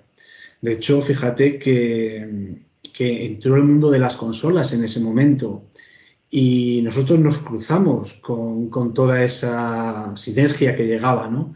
De hecho, intentamos participar. El propio eh, Paco Pastor estuvo visitándonos, estuvo viendo la demo del Ángel Exterminador y le encantó. Y, y la idea era pues seguir colaborando y no solo ahí, sino también en, el desarrollo de videojuegos para Sega. Lo que pasa que, bueno, aquello eran equipos muy cerrados y, bueno, había que ganarse un poco el crédito para estar ahí. Y, bueno, antes de que eso llegase y se consolidara, pues ya se rompió la relación por el tema este económico de, Nieto. La verdad que aquello fue, fue una, una pena, una pena una pena que, que todo aquello se muriera porque era un, momento dulce donde, eh, ya te digo, la penetración de las consolas nos empezó a dar ahí una serie de oportunidades. No te, creas que hubiese pasado nada, porque eh, el único juego que salió fue el Risky Boots, que, lo sacaron con, Dynamic y tampoco no, no salvó a Dynamic. No sé yo, ¿eh? Sí. Pero bueno, oye, que, hubiese estado guay, ¿no? Eh, con Paco Pastor, pues ya os hubiesen metido en el equipo de Topo, ¿no? A hacer, hacer estos juegos desarrollados para, una, para un procesador diferente, ¿no? El 68000, o sea, que guay. Muy bien, muy bien. Sí. Hombre, la, alternativa que nos quedó fue pues un poco eh, con Luis Sanguino, pues preparamos pues una, una propuesta para, para, poder hacer un programa en televisión conseguimos contactar con un productor y, bueno, pues aquello empezó a rodar. Eh, gustó y, nos pusimos en marcha. Al final, eh, este productor contrató a una productora privada. Eh, no se hacía, o sea, él trabajaba en televisión española, pero de alguna forma quiso hacer una prueba para ver si televisión española le interesaba el producto que iba, iba a generarse. Y de ahí surgió el Vitavit, eh, un programa de televisión que era el primer programa de televisión que hablaba de videojuegos en la época. O sea que es que la verdad que tuvimos la suerte de estar en algo que era totalmente novedoso. Pues reunimos un equipo técnico, consiguió la productora, consiguió la financiación, se empezó a producir el programa y se produjeron pues 11, eh, los primeros 11 capítulos. Digamos, funcionan siempre por temporadas, pues se produjo una temporada. La verdad que, el programa fue un éxito a nivel de audiencia. O sea, nosotros recuerdo que recibíamos sacas y sacas, pero, pero con miles de cartas. Bueno, o sea, la respuesta fue brutal. O sea, la gente eh, le encantó aquello y nos escribían, nos llamaban, eh, o sea, aquello tuvo un tirón impresionante. Pero nuevamente había intereses detrás. Eh, este, este productor, pues lo que quería realmente era hacer el programa dentro de televisión española. ¿Qué ocurre? Que terminada la temporada y viendo que iba a funcionar, pues él, digamos, eh, se guardó esa oportunidad para hacerlo dentro de televisión española. Pero eso fue eh, año y medio más tarde. ¿Qué ocurre? Que no podíamos estar viviendo del aire. Y ya nos separamos, nos separamos del equipo de trabajo y, continuamos pues, nuestra actividad por, otro sitio. Me cago en la mar. Siempre, siempre la cosa va, va, va regular, me cachis. Bueno, oye, eh, bueno, te metes en, digamos, en hacer programas serios, te metes en, la empresa esta que, se dedica un poco a la arquitectura y, yo creo que ahí tenías el gusanillo todavía hacer alguna cosa o te lo propusieron hacer. Yo ahí no lo sé. Pues era, era un poco mezcla. Vale, sí que es verdad que nosotros estábamos haciendo, aparte de, de, los libros técnicos, empezamos a hacer productos multimedia, que estaban muy de moda en aquella época el típico multimedia, pues ya pues con sonido, imagen, vídeo, eh, que te presentaba contenidos. No sé si recordáis ese tipo de títulos. Pues yo qué sé, el mundo de los toros, el mundo del vino. Eh, La Guerra Civil Española, eh, España, Turismo por España, sí, sí, enciclopedias, cosas de estas. todo, ese tipo de enciclopedias, ¿no? De hecho, hicimos algunos productos para Naya también. Y el caso es que nos contactó una persona que vio esas ediciones y tal y, me conocían de alguna forma de, mi historia del mundillo de los videojuegos y consiguieron contactarme, ¿no? Claro, yo estaba trabajando en ese momento ya para, para este estudio de arquitectura y dije, oye, si hacemos algo, pues va a ser dentro del estudio de arquitectura. Digo, dentro del equipo, pues lo hablo y, y si el responsable, que se llama Carlos Pintor, que le, tengo un cariño especial. Ese hombre era un, buenazo, una persona que, me encantaba la, personalidad que tenía. ¿no? Sus hijos también formaron parte de la empresa. O sea, mm, fue una, pena, murió y no, no, pude estar en su entierro, pero le, le tengo un recuerdo especial. Y, y el hombre, pues nada, pues aceptó, venga, vamos a hacer el videojuego. Y todos nos pusimos manos a la obra. ¿Qué medios teníamos? Pues ninguno. Quisimos intentar hacerlo. Quisimos eh, empezar eh, hacerlo en, 320 por 200 en 256 colores. Pero nos encontramos con una gran limitación y es que queríamos que las señas se vieran. O sea, que las señas que iban a hacer los personajes se, se vieran por el resto de personajes, ¿no? Que en el propio juego te fuera, tuviera ese toque un poco de realista, ¿no? Necesitabas más definición ahí, ¿no? Necesitábamos más definición. Entonces nos tuvimos que ir a la otra resolución de 640 por, no sé, 280. 480. ¿no? 50 Algo o así. 400, perdón. Sí. y, y 16 colores. Pues fuimos a esa resolución, hicimos una prueba y vimos que se veía, eh, ya se podían percibir eh, las imágenes mucho mejor. Y claro, hubo que hacer rutinas para todo eso, porque no, no había nada en el mercado que se pudiera adquirir, ni, ni yo tenía de, de mi pasado rutinas hechas para, para 16 colores y esa resolución. Así que necesitaba desarrollar un sistema de sprites que, que me permitiera mover figuras muy grandes y, y, al final hice algo muy sencillo. Hice como un buffer de una línea donde eh, las, las imágenes iban comprimidas realmente. Como fuimos a figuras que eran muy planas, muy estilo Ibáñez, porque todo el juego pues no cogimos, cogimos pues una estética muy de la época, muy de los tebeos, muy de, de Ibáñez, ¿no? Ibáñez fue, fue un poco el, el que nos eh, inspiró. Pues como todo era muy plano, eh, los gráficos iban comprimidos. Oye, pues este color se repite tantas veces y este otro color tantas veces. Y de esa manera pues íbamos comprimiendo los, los sprites. Pero claro, necesitábamos más colores. Y en la época, como los monitores eh, no eran muy buenos, cuando mezclabas dos puntos, pues conseguías, digamos, que se mezclara un poco el color y obtenías un color diferente. De tal manera que esa paleta de 16 colores, mezclando, eh, uniendo puntos de diferente color, conseguíamos nuevos colores, más, marrón, más verdoso, más... Y ahí Miguel se salió, hizo unos gráficos espectaculares nuevamente.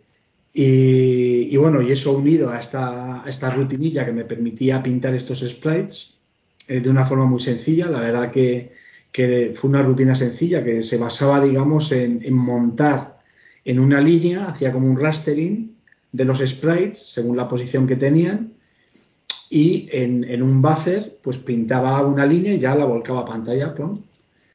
Y con eso pues conseguimos una animación que estaba, era bastante fluida y, nos permitía, pues eso, una libertad de estar moviendo las cartas, los amarracos, los personajes, creamos un poco esas capitas en 3D que parecía que tenía cierto, cierta profundidad. Yo creo que quedó, quedó un, un temilla muy apañado y, y, y, gustó, gustó. El tema de las voces, eh, pues yo creo que, que se encajó, se encajó bastante bien, bastante bien. ¿Esto lo seguías programando en Basic y ensamblador? No, ¿no? Esto lo hacíamos en Turbo Basic. En Turbo Basic. Que era un compilador, eh, programamos en Basic, luego compilábamos el código y nos lo generaba ya código máquina. Y, pero sí que es verdad que las rutinas eran en ensamblador. Entonces, vale, vale. vale. Eh, sí, sí, sí.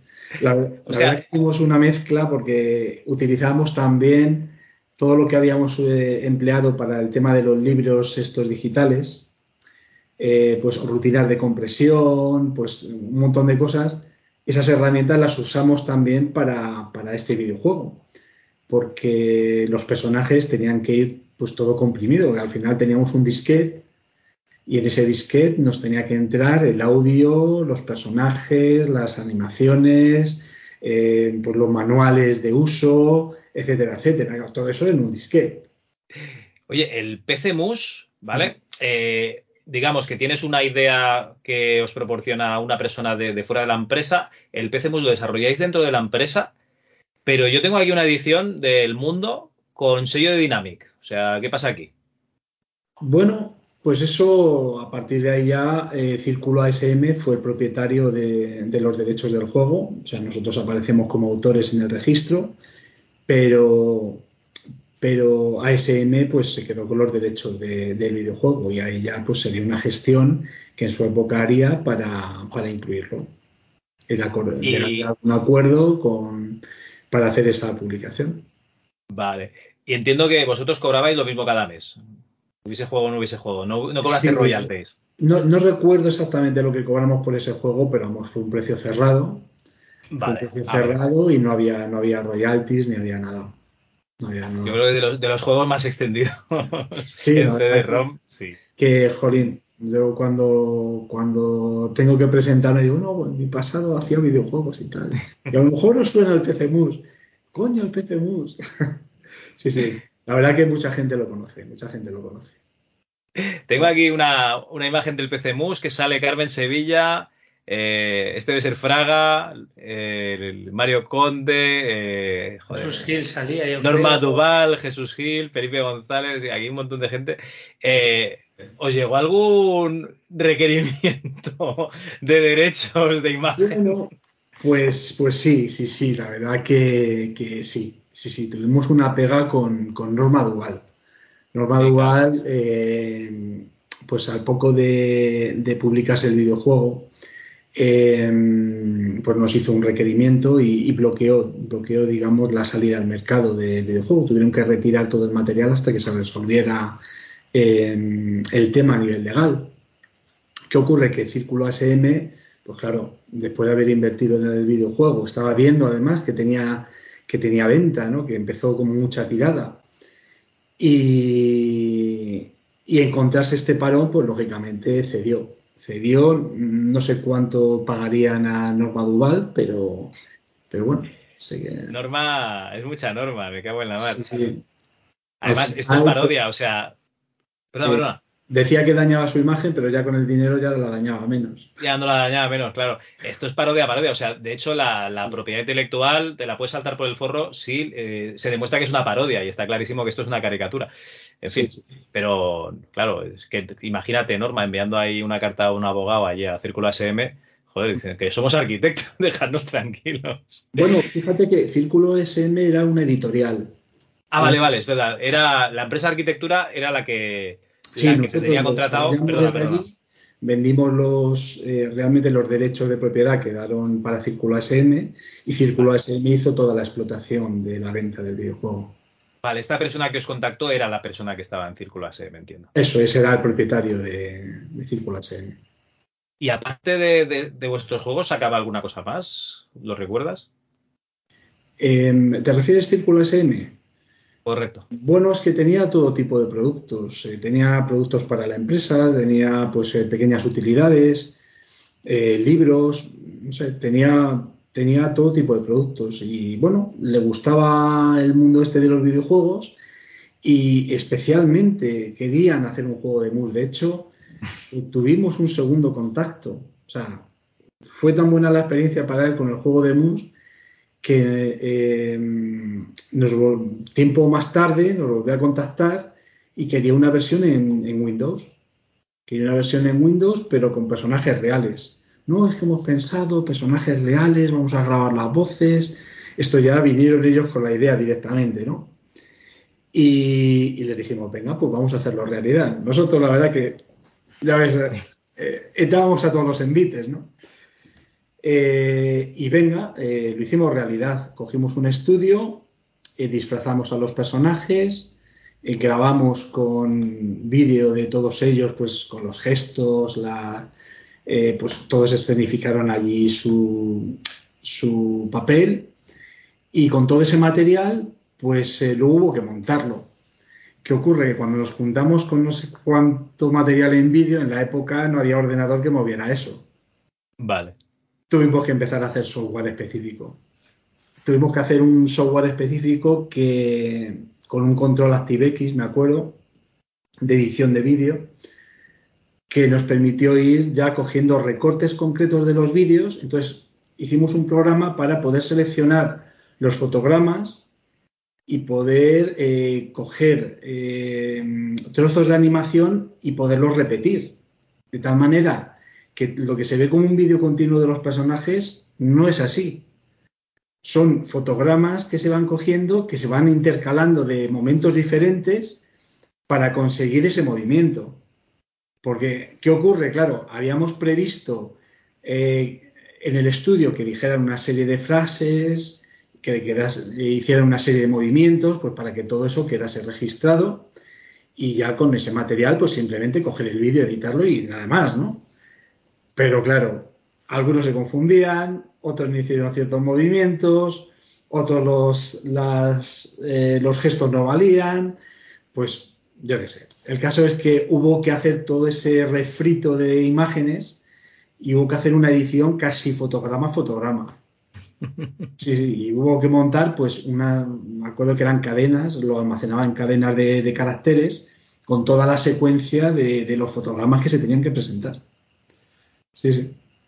Pero bueno, la verdad que quedó algo muy apañado, eh, quedaba bien a la vista, los gráficos ya pues tenían cierta calidad, eh, incluso las voces pues quedaron, quedaron bastante elaboradas, ¿no? La verdad que aquello fue el Ordago Plus, no sé si, lo conocéis.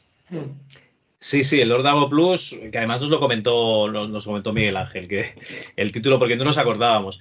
Eh, porque estaba el Ordago de anterior. O sea, vale, vale. Bueno, con Círculo ASM sacáis el PC Mus, el PC Tute, el PC Poker, el PC Dominó y yo me quejé amargamente de que no sacaseis el PC Guiñote. O sea, yo todavía estoy esperando el PC Guiñote, me cago en la mar. Pues sí, la verdad que yo creo que también el, la popularidad fue más a menos. El, el PC Mus gustó, el PC Dominó también tuvo muchos seguidores. Luego sacamos el PC Tute pensando que iba a gustar y bueno, tuvo tirón, pero no tanto. El, mus, la verdad, que lo petaba. Pero bueno, el Tute no, no, tuvo, no tuvo apenas tirón para ser un juego que está muy extendido aquí en, a nivel nacional, ¿no? Y luego el PC Poker, pues ya fue el que menos. Ahí intentamos un poco, pues bueno, el, jugar un póker así un poco exagerado, ¿no? Eran pues artistas que tenían pues verdaderas fortunas y se jugaban sus fortunas, ¿no? Era un poco el, contexto, ¿no? De, del juego de Hollywood. Eso es. Artistas de Hollywood, tal, y, se jugaban sus fortunas, ¿no? Y bueno, pues ese fue un poco el recorrido. La verdad que, el, PC Mus lo hicimos con, con, mucho cariño. O recuerdo que nos dedicamos en cuerpo y alma a hacer algo que gustara. De hecho, cuando se editó, yo me acuerdo estar visitando incluso casas, o sea, ir a, ver a gente que lo había comprado y tenía un problema, tenía un problema de compatibilidad, con intención de resolverlo y poder sacar un pequeño parche que resolviera cualquier problema que, pudieran tener, porque claro, en, el disquete iba eh, la rutina para el ratón, la rutina para la pantalla, o sea, activaba, cambiabas el modo de vídeo, metías una rutina para gestionar el ratón, tenías que tener un driver para conectar con, la tarjeta de sonido, porque en la época no, teníamos Windows, entonces no había, eh, no había esa interfaz que ya te, te, te estandarizaba todos los dispositivos. Había que ir uno a uno contemplando las diferentes tarjetas de, de sonido o de vídeo que se podían utilizar vale, vale. Vamos, yo me acuerdo que, dediqué tiempo a que fuera estándar, ¿no? Vale, vale, vale. Porque la edición esta que salió en CD luego ya, ya vendría eh, reparada, ¿no? Digamos, con, el parche. Sí, ya vendría con, el parche, efectivamente. Sí, Vale, pues lo, he ejecutado aquí. ¿eh? Aquí al lado tengo un ordenador con el Windows 98 y funciona perfecto. ¿eh? Funciona, ¿no? Ah, guay. Bueno, eh, Estamos ya acabando lo que sería eh, la historia tuya con los videojuegos, a no ser que hayas hecho algo que no tenga yo aquí constancia de ello. Podría ser. Pues eh, puede ser, puede ser, pero es que han sido tantas cosas las que, las que he hecho que, realmente acordarme de todas a veces me cuesta, ¿no? Sí que es verdad que, que si me tiras del hilo, pues, pues te doy detalles pero, pero han sido tantas y, ya no solo juegos, también herramientas, ¿no? Herramientas de, para empresa y tal, pues, pues hice también, también unas cuentas. Y luego ya, pues, eh, después ya de mi época en, este estudio de arquitectura, pues ya entré en contacto con la empresa en la que trabajo actualmente. Que, bueno, también desarrollamos pues un software que supuestamente tenía que ser un libro, simplemente con fichas técnicas de sus productos, y acabó convirtiéndose en una aplicación donde eh, editaba soluciones constructivas y, las podías guardar eh, con un editor de presupuestos y bueno, al final se, en algo que fue las manos. simplemente un, un, catálogo se convirtió en todo un programa que, que te permitía incluso imprimir proyectos, ¿no? Podías hacer con un disquete, podías hacer todo un proyecto de una solución constructiva y un con su presupuesto y todo. Y Ángel, una duda, el, de los últimos juegos, finales de los 90, desde entonces hasta hoy, que han pasado ya 20, más de 20 años, ¿no has hecho ningún juego, aunque sea por tu cuenta, para recordar aquellos tiempos o, porque te apetecía sacar algo a ti que te, que te guste, por gusto? Bueno, la verdad que soy una persona que siempre que me he puesto a hacer algo me he dedicado bastante de lleno a ello. De hecho, ahora en mi etapa laboral eh, sigo a lo mejor dedicando más horas de las que debería a lo que es la jornada laboral y, dispongo de poco tiempo libre. Y el poco que, que tengo libre, mira, lo dedico a mis drones, que me gusta por ahí pasar también un rato divertido, ¿no? Eh, pues, pues al aire libre y, y captando imágenes y pilotando y tal. Pero eh, sí que es verdad que, que bueno, que esa, esa dedicación eh, pues tuvo su fruto en, aquella época y, y, sí que he tenido pues momentos donde he querido hacer eh, alguna cosilla, sobre todo cuando apareció cuando aparecieron los móviles eh, que empezaron a tener la posibilidad de hacer videojuegos y tal, sí que me empezó a llamar mucho la atención a hacer videojuegos para los móviles pero, pero no, no, he progresado mucho en el tema. Hice ahí una pequeña chapucilla y tal, incluso empecé con el PC Mus intentando, intentando ver, venga, voy a hacer un juego de mus aquí con el móvil y tal, a ver si soy capaz de montarlo. Y la verdad que empecé a hacer cosillas, pero nada, no, no lo consolidé, no lo consolidé. Me casi la mal. Y la verdad que... Eh, perdón, perdón. Sí, no, me quedó también la espinita, por ejemplo, de haber hecho en Spectrum que pues algo, algo diferente, algo un poco más llamativo. El no haber sacado el ángel exterminador es una experiencia que sí que sí que tengo ahí clavada. Estáis a tiempo, ¿eh?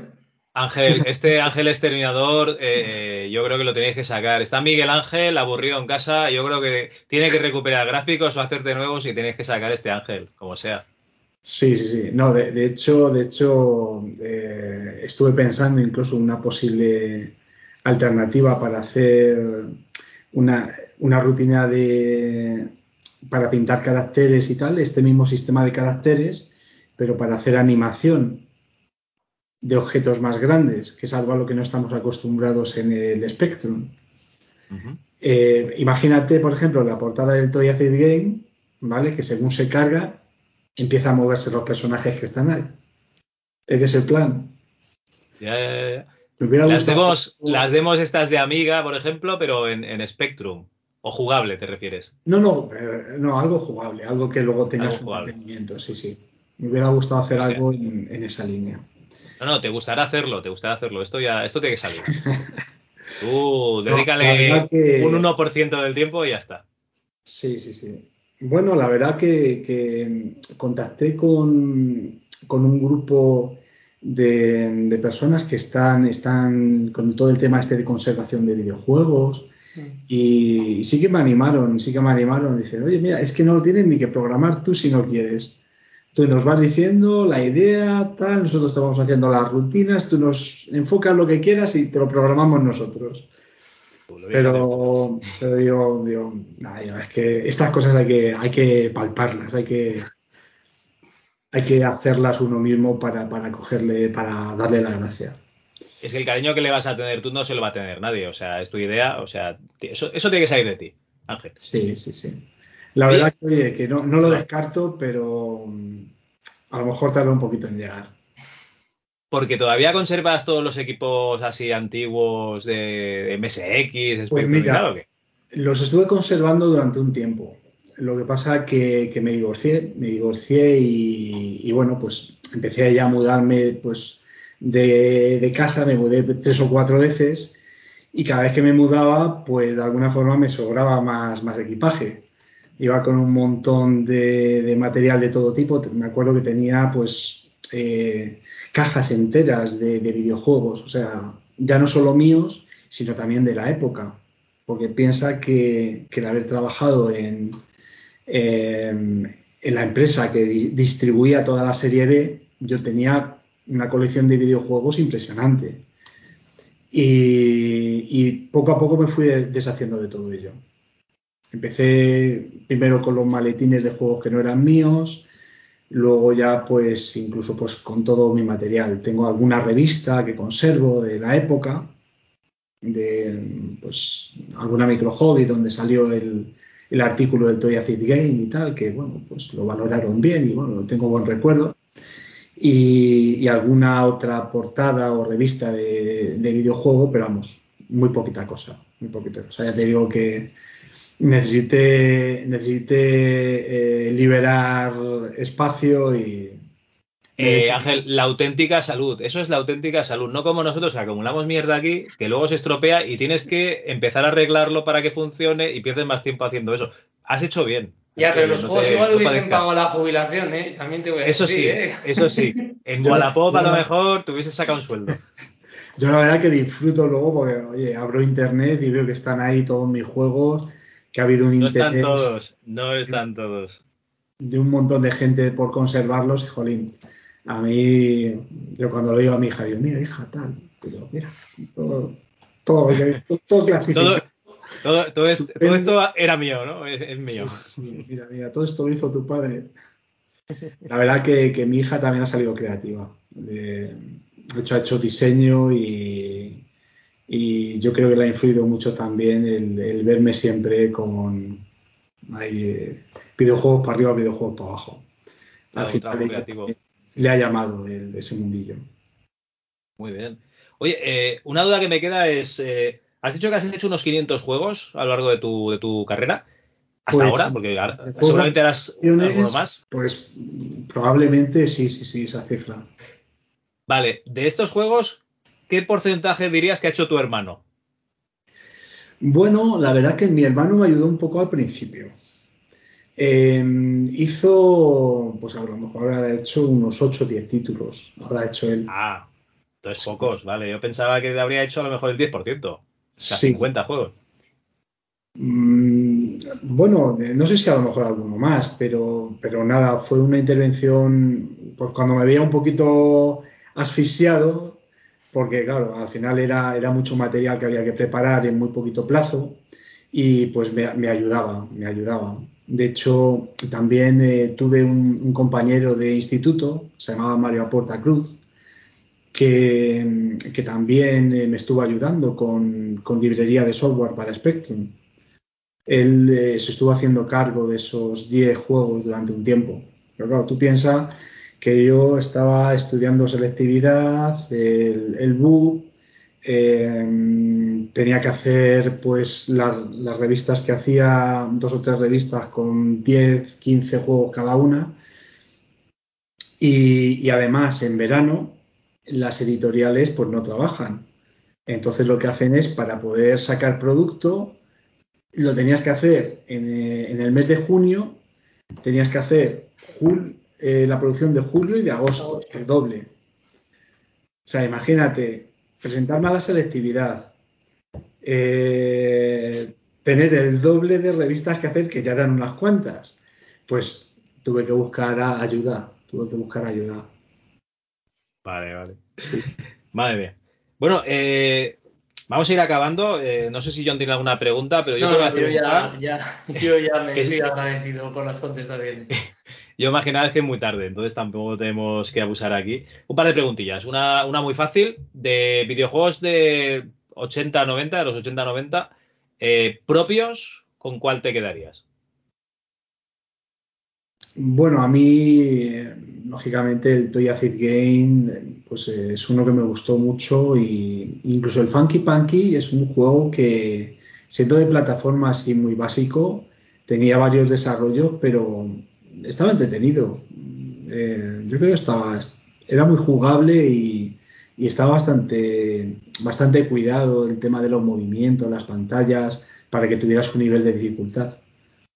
Yo Vale. creo que Esos dos, ¿no? me gustaron. Pues te voy a, te voy a subir la apuesta. ¿Y en CGA con cuál te quedarías? Va. Muy buen CGA. Venga, pues el, el Transmuter 2, ya que lo he mencionado. El Transmuter 2, que eh, no olvidemos que vinieron los de Ocean a copiarse. Me cago en la mar. Sí, sí, Y, sí. no, y no pagaron un duro.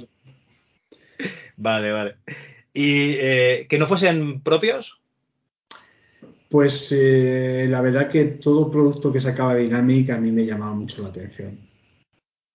Todo lo que sacaba Dynamic a mí era, era muy llamativo, los gráficos impresionantes, el, el desarrollo del juego. Y, y uno que me encantó fue el Casanova.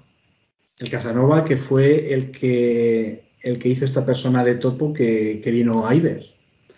Ese juego en concreto tenía una calidad eh, de programación muy buena. De hecho, de esta persona aprendí mucho. Aprendí mucho. Aprendí algo que es lo que me permitió hacer que los juegos fueran, fueran mucho más ágiles en Spectrum. Eh, y es la instrucción push para, para pintar en pantalla. Eh, pues ponías el puntero y haciendo push pintabas a la inversa, pero lo, tenía, era una instrucción que tenía menos ciclos de reloj, con lo cual pintabas muchísimo más rápido y hacías los volcados muchísimo más rápidos. Vale. Este Casanova te lo he comentado antes porque en la versión MSX estás acreditado tú, ¿eh? O sea, porque Ah, según, según Computer en tú eres el que hizo el port de, de MSX junto a Javier Vila. Ajá. Pues eh, la verdad que no lo recordaba. Sí que en aquella época, eh, ya con los PDS, eh, tuve la facilidad de hacer versiones de videojuegos.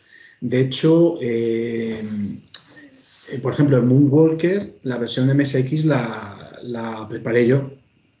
O sea, eh, el Chase HQ, por ejemplo, también es un juego que, que versioné yo para MSX. Me acuerdo que, que a mí me daban la cinta de cassette, tenía que, además que venían con la carga turbo, tenía que, que hackear de alguna manera la carga turbo eh, para poder eh, cargar el binario del juego, descompilarlo y una vez que lo tenía descompilado ya empezar a identificar dónde estaban las rutinas de pintado de imagen, de captura de teclado, del joystick, del sonido y todo eso pues adaptaba a rutinas de la plataforma en concreto.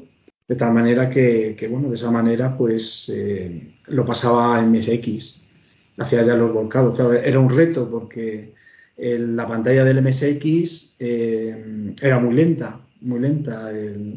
Era un procesador aparte, no, no compartía la RAM como el Spectrum, entonces tenías que enviar realmente por un puerto, tenías que enviar la información. Y según la calidad y el modelo de, de MSX que tuvieras, pues podías utilizar más tenías que esperar ciertos ciclos de reloj para, para enviar el siguiente dato, si no se perdía, directamente se perdía. Y entonces no te pintaba la pantalla.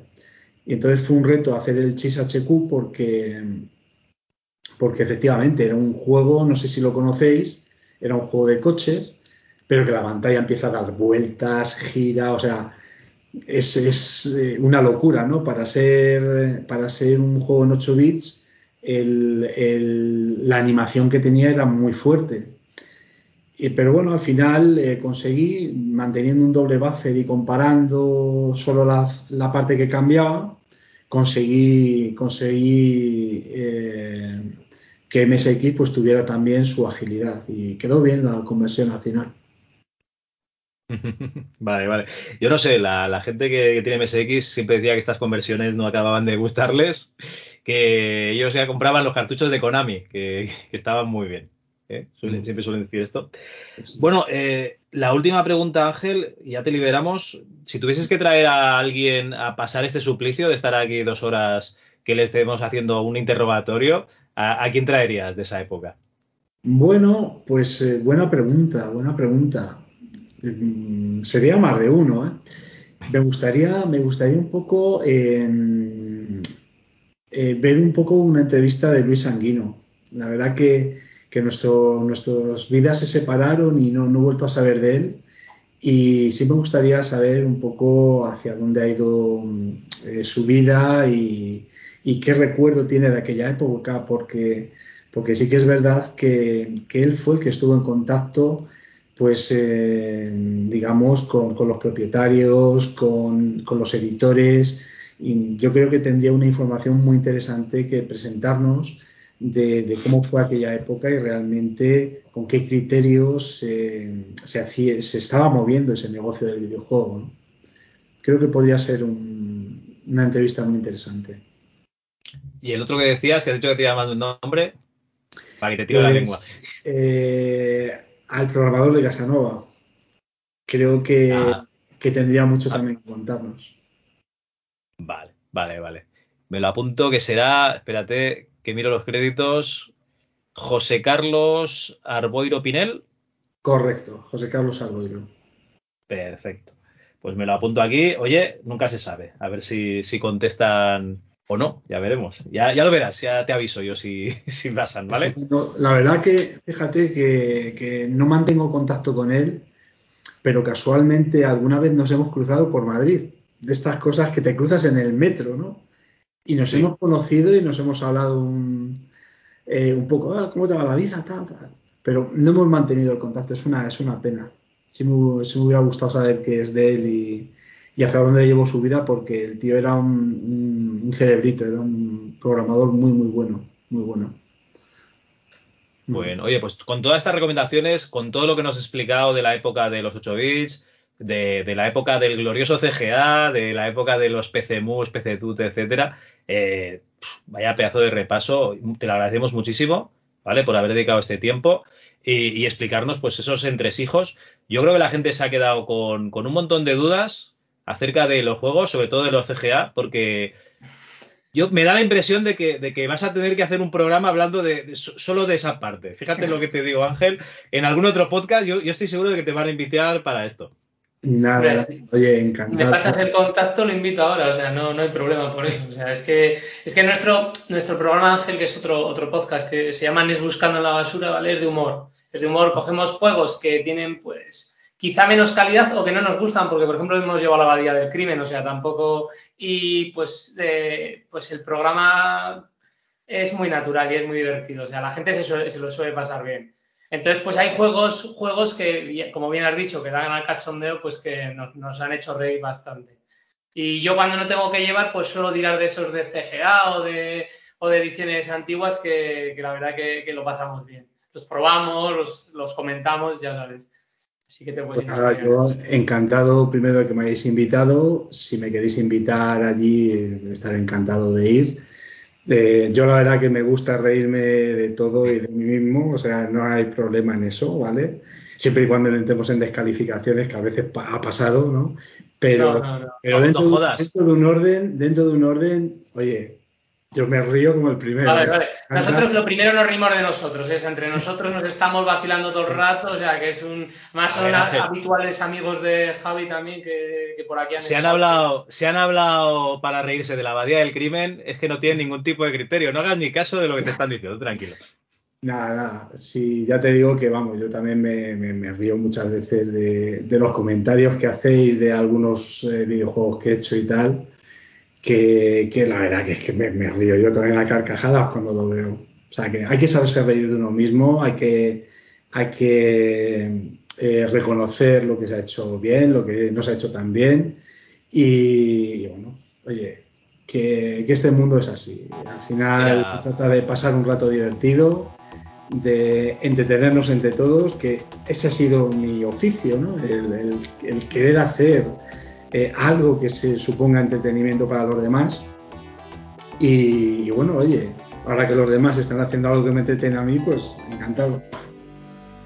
Perfecto, oye, pues lo dejamos así. Venga, un abrazo, Ángel. Venga, igualmente.